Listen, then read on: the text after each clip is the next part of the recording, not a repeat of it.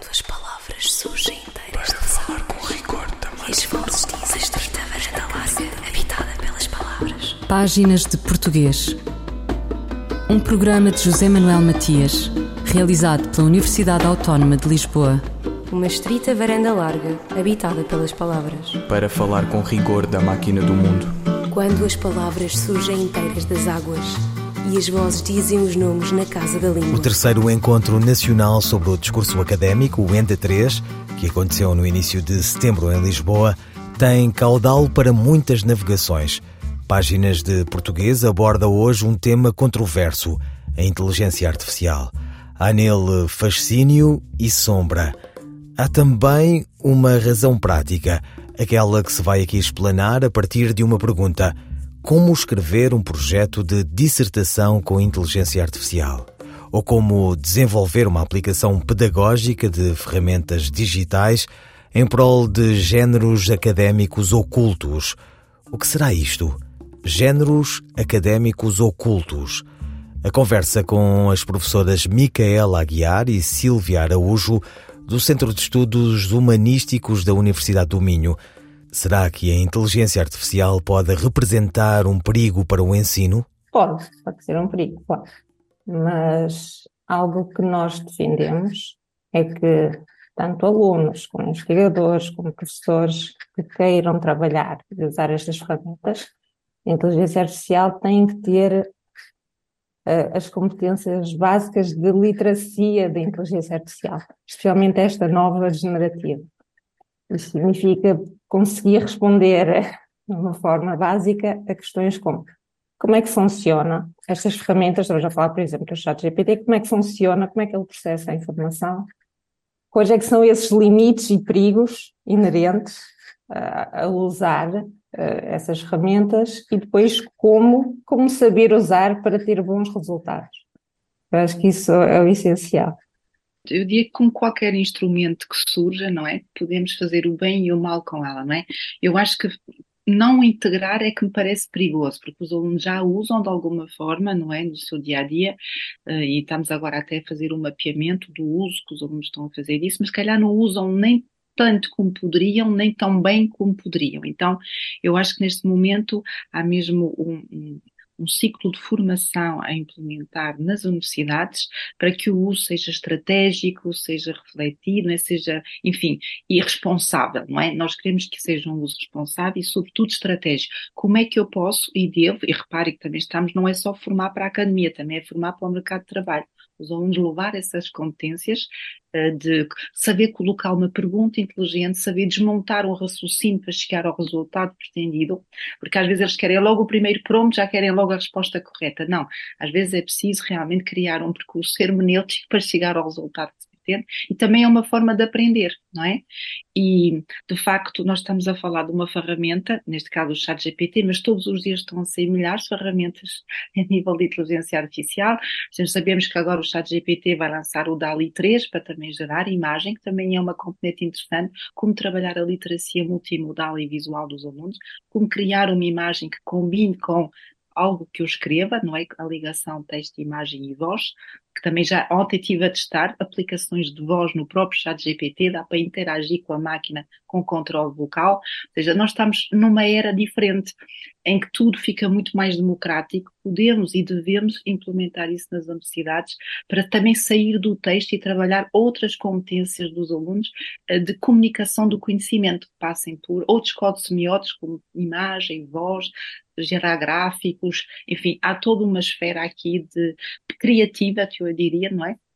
De construção do conhecimento que as universidades é? devem mesmo embarcar nesta viagem, isso não tenho dúvida nenhuma.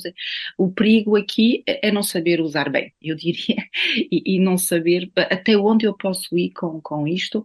É evidente que ele gera texto, é por isso que chama IA generativa, é? e aí é que se coloca a questão da autoria, de quem é o texto, até onde vem, levanta-se todas estas questões éticas também.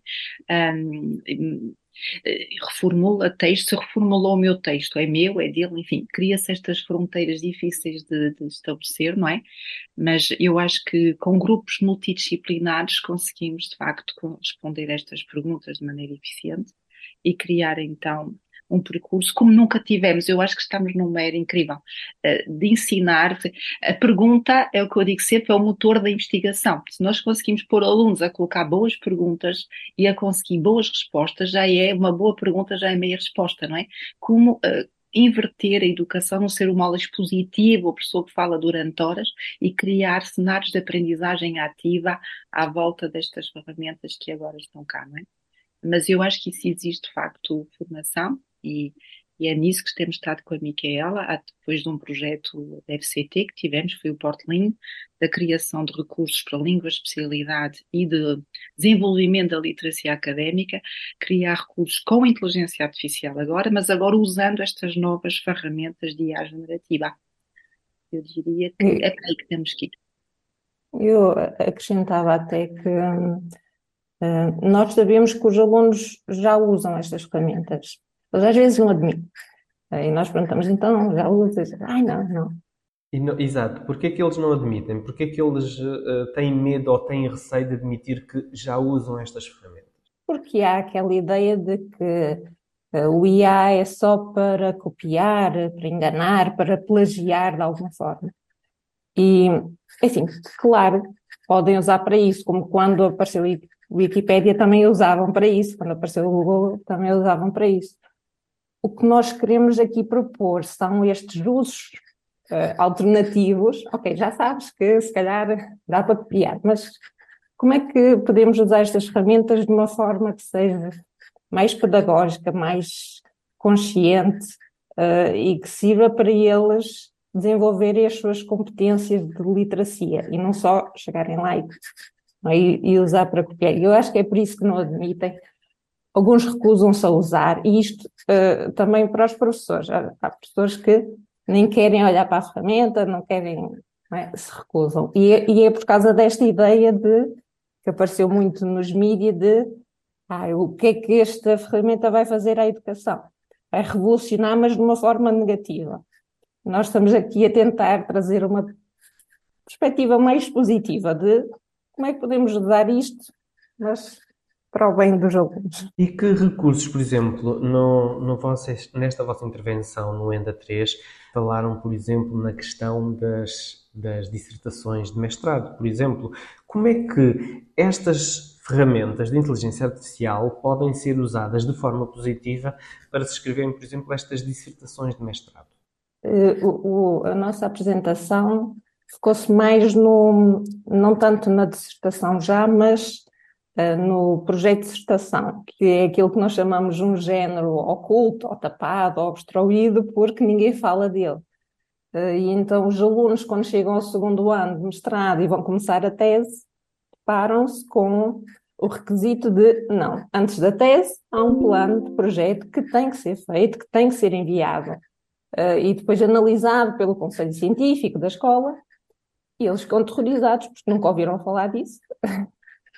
e, e agora têm que o fazer. Então, o nosso objetivo aqui era como é que nós podemos ajudar estes alunos em autonomia, porque nem todas as universidades oferecem os mesmos recursos de literacia académica aos alunos, por isso como é que podemos criar uma ferramenta que eles possam usar de forma autónoma para, para navegarem não é, estes géneros de que ninguém fala. Porque teses, até há livros sobre como fazer uma boa tese, mas de projetos, não.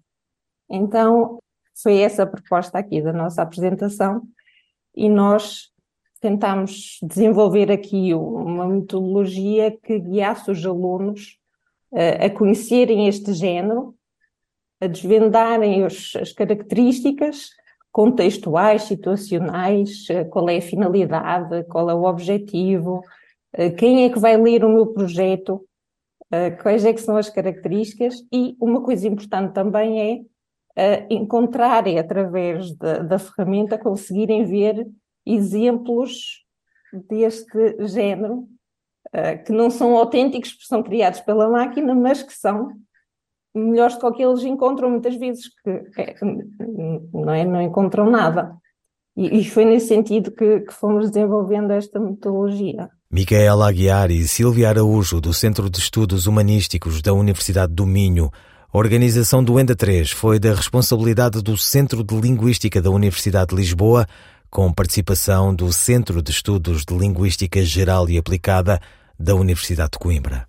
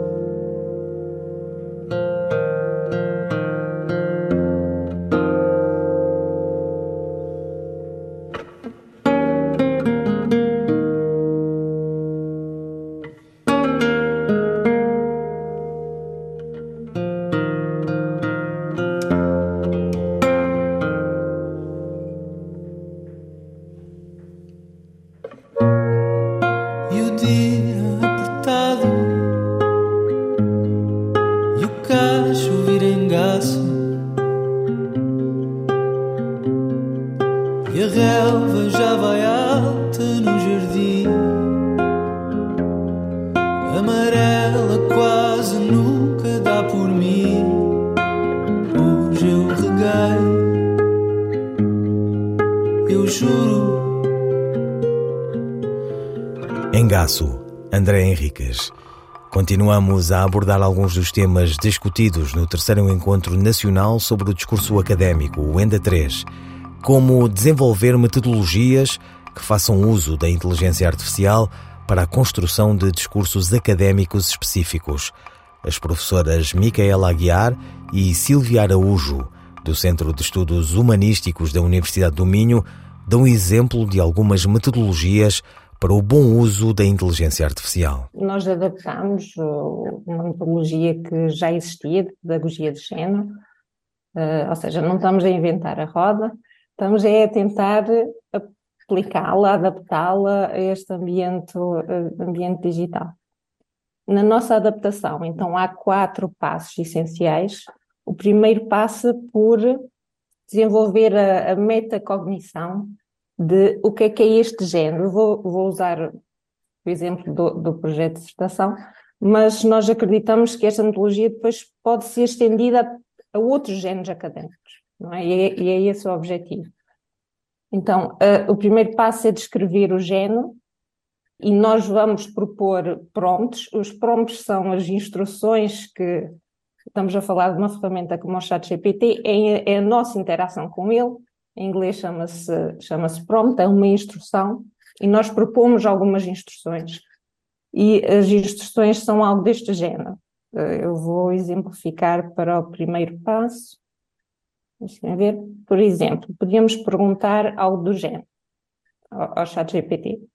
Descreve as seguintes informações sobre o género discursivo académico, projeto de dissertação, eh, sendo o mais detalhado possível num formato de tabela. Qual é a finalidade de um projeto de dissertação? Quem são os participantes? Quais são as suas características? O estatuto, a função social, etc. Qual é a extensão típica de um projeto de dissertação? E em que contexto costuma ser escrito o projeto de dissertação? E como resposta, obtemos uma tabela que tem, neste formato muito sucinto, estas informações que parecem básicas, mas que não estão na consciência do aluno, muitas vezes não estão na consciência do professor, orientador, quando eles, eh, não é? Quando os alunos se questionam. Então, é neste sentido, definir o contexto. O segundo passo será o da exemplificação, aqui o mais, se calhar, o mais intensivo. e se calhar também o mais produtivo, que é eles conseguirem ler amostras deste género discursivo. E como é que fazem isso com o chat GPT? Então, podemos, por exemplo, pedir algo do género. Descreve no formato de lista a estrutura típica de um projeto de estação. E o resultado vai ser algo do género. Então, há uma capa, há um índice, há uma introdução, há a revisão da literatura, e depois ele pode continuar. Então, agora delimita em formato de uma tabela a estrutura de um projeto de estação, mas associando a cada uma das partes as funções comunicativas mais comuns. E depois ver qual é o resultado. Podemos ir ainda mais longe e perguntar: descreve quais são as características discursivas, linguísticas mais típicas do projeto de estação. E aqui, aqui se calhar, e, e aqui tem a ver com a tal literacia de como fazer um bom prompt, dar exemplos. Por exemplo, em termos de pessoa, tempos verbais, os jatos de fala mais comuns, as estratégias retóricas e argumentativas. E ele aqui vai fazer a mesma coisa, vai nos dar uma tabela com essa informação. E depois, escrever mesmo. Escreve um exemplo de uma introdução, por exemplo, de um projeto de estação. E o ChatGPT vai nos dar como resultado esse exemplo assim mais genérico. O objetivo aqui não é que o aluno vá pegar nesse exemplo e ponha no seu projeto, mas é ver o que é que está lá. E depois podemos ir mais longe e pedir numa, numa tabela, coloque então este exemplo de introdução, numa coluna. Na segunda, indica as funções comunicativas. E na terceira, destaca as expressões académicas mais usadas. E o aluno já, tira um, já tem um exemplo concreto com as funções alinhadas e ainda com as expressões que ele depois pode usar no seu próprio, não é? No, na sua própria escrita. E esse é o passo 3. Ok? Então o aluno já tem esta informação, já viu exemplos, já aumentou a sua metacognição sobre uh, as características deste género. Então ele agora vai escrever. E aqui, escrevendo, pode sempre pedir feedback. E temos um prompt do género. Uh, imagina que és um orientador, dizemos nós ao ChatGPT. Analisa a seguinte introdução de um projeto de estação e avalia justificando segundo estes parâmetros a presença das funções comunicativas, a qualidade da escrita académica, etc. E aqui, claro que o aluno não se pode fiar, não é 100% no, no feedback, mas acaba por ser uma orientação que ele retira dali. E tendo essa orientação, depois pode passar à fase seguinte, que é indica então estratégias para eu melhorar o meu texto. Estratégias com exemplos.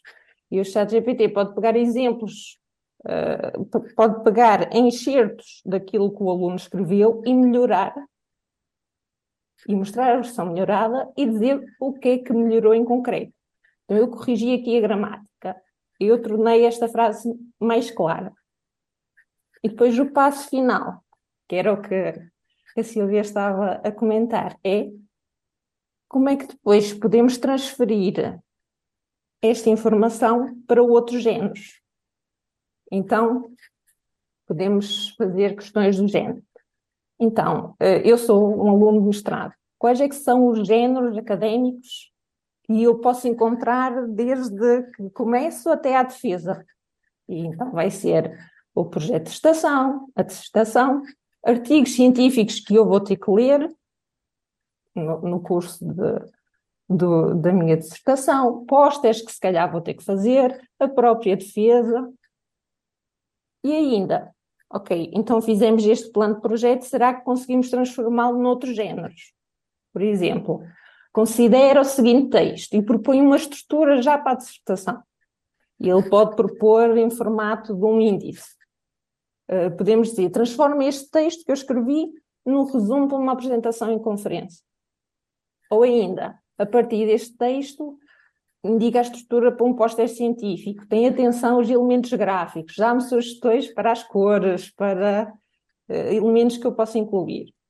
Então são estes quatro passos que nós consideramos que para esta metodologia. Micaela Aguiar e Silvia Araújo, do Centro de Estudos Humanísticos da Universidade do Minho. A organização do ENDA 3 foi da responsabilidade do Centro de Linguística da Universidade de Lisboa, com participação do Centro de Estudos de Linguística Geral e Aplicada da Universidade de Coimbra. Se considerarmos o processo de formação das palavras irracional e indispensável, podemos questionar se estes vocábulos têm o mesmo prefixo? A resposta de Carla Marques. Esta dúvida tem toda a razão de ser, uma vez que em irracional observamos a junção do prefixo IR ao nome racional, ao passo que em indispensável junta-se o prefixo IN ao nome dispensável. O resultado da análise parece indicar que estamos perante dois prefixos diferentes, atendendo às suas formas distintas. Todavia, ambos possuem um valor de negação. Este último dado é um forte indicador de que estamos perante o mesmo prefixo que assume formas diferentes em contextos particulares. Com efeito, assim é. O prefixo IN converteu-se no latim nas formas IL, IM ou IR, o que aconteceu quando se juntou a palavras iniciadas por L, M ou R, como se observa em exemplos como ilegal, impossível ou irregular, que trazem os prefixos com esta forma desde o latim. Os prefixos IM, IR, IL ou apenas I são assim variantes do prefixo IN, com valor de privação ou de negação. Esta análise permite afirmar, em conclusão, que as palavras irracional e indispensável partilham com efeito o mesmo radical que assume formas diferentes, IR ou IN, conforme o caso. Carla Marques, linguista. Eu, El Rei, faço saber aos que este alvará virem que hei por bem me apraz dar licença a Luís de Camões para que possa fazer imprimir nesta cidade de Lisboa uma obra em octava rima chamada Os Lusíadas. Estante Maior, em colaboração com o Plano Nacional de Leitura. O sentimento de um ocidental, de Cesário Verde. Primeira parte do poema. Ave Maria. Nas nossas ruas, ao anoitecer, há tanta soturnidade, há tanta melancolia, que as sombras, o bulício, o tejo, a maresia, despertam-me um desejo absurdo de sofrer. O céu parece baixo e de neblina. O gás extravasado enjoa-me, perturba. E os edifícios com as chaminés e a turba toldam-se de uma cor monótona e londrina. Batem carros de aluguer ao fundo, levando à via férrea os que se vão. Felizes. Ocorrem-me em revista exposições, países Madrid, Paris, Berlim, São Petersburgo, o mundo. Semelham-se a gaiolas com viveiros as edificações somente emadeiradas. Como morcegos, ao cair das badaladas saltam de viga em viga os mestres carpinteiros. Voltam os calafates aos magotes de jaquetão ao ombro, enfarruscados, secos, embranho-me a cismar por buqueirões, por becos, ou erro pelos cais a que se atracam botes, e evoco então as crónicas navais, moros, baixéis, heróis, todo ressuscitado. Luta Camões no sul, salvando um livro a nado. Singaram soberbas naus que eu não verei jamais e o fim da tarde inspira-me e incomoda. De um coraçado inglês vogam os escaleres, e em terra, num tinir de louças e talheres, flamejam ao jantar alguns hotéis da moda. Num trem de praça arengam dois dentistas, um trôpego arlequim braceja numas andas, os querubins do lar flutuam nas varandas, às portas em cabelo enfadam-se os lojistas. Vazam-se os arsenais e as oficinas, reluz viscoso o rio, apressam-se as obreiras, e num cardume negro, hercúleas, galhofeiras, correndo com firmeza, assomam as varinas. Vêm sacudindo as ancas opulentas. Seus troncos varonis recordam-me pilastras, e algumas, à cabeça, embalam nas canastras os filhos que depois naufragam nas tormentas.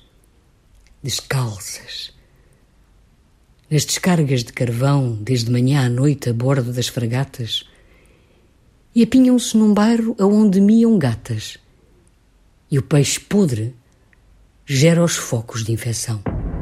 Cesário Verde, Sentimento de um Ocidental, primeira parte, pela voz da atriz Maria Henrique. O amigo e jornalista Silva Pinto organizou a edição póstuma de O Livro de Cesário Verde acrescentando à primeira parte do Sentimento de um Ocidental o subtítulo Ave Maria. Um malogrado poeta, falecido a 19 de julho de 1886, aos 31 anos de idade, ouvira certamente os sinos da sua aldeia, mas debruçara-se em intensa visualidade e em deambulação existencial pela sua Lisboa-mundo, tornando-se, como escreveu Pessoa, um dos três nomes maiores da modernidade portuguesa, com Anterte Quental e Camilo Peçanha. Ouviram páginas de portuguesas despedidas de José Manuel Matias, Luís Carlos Padraquim, Miguel Roque Dias e Miguel van der Kellen. Quando as palavras surgem inteiras Para falar com rigor também. E as vozes estreita varanda larga, habitada pelas palavras. Páginas de Português. Um programa de José Manuel Matias, realizado pela Universidade Autónoma de Lisboa uma estrita varanda larga, habitada pelas palavras. Para falar com rigor da máquina do mundo. Quando as palavras surgem inteiras das águas e as vozes dizem os nomes na casa da língua.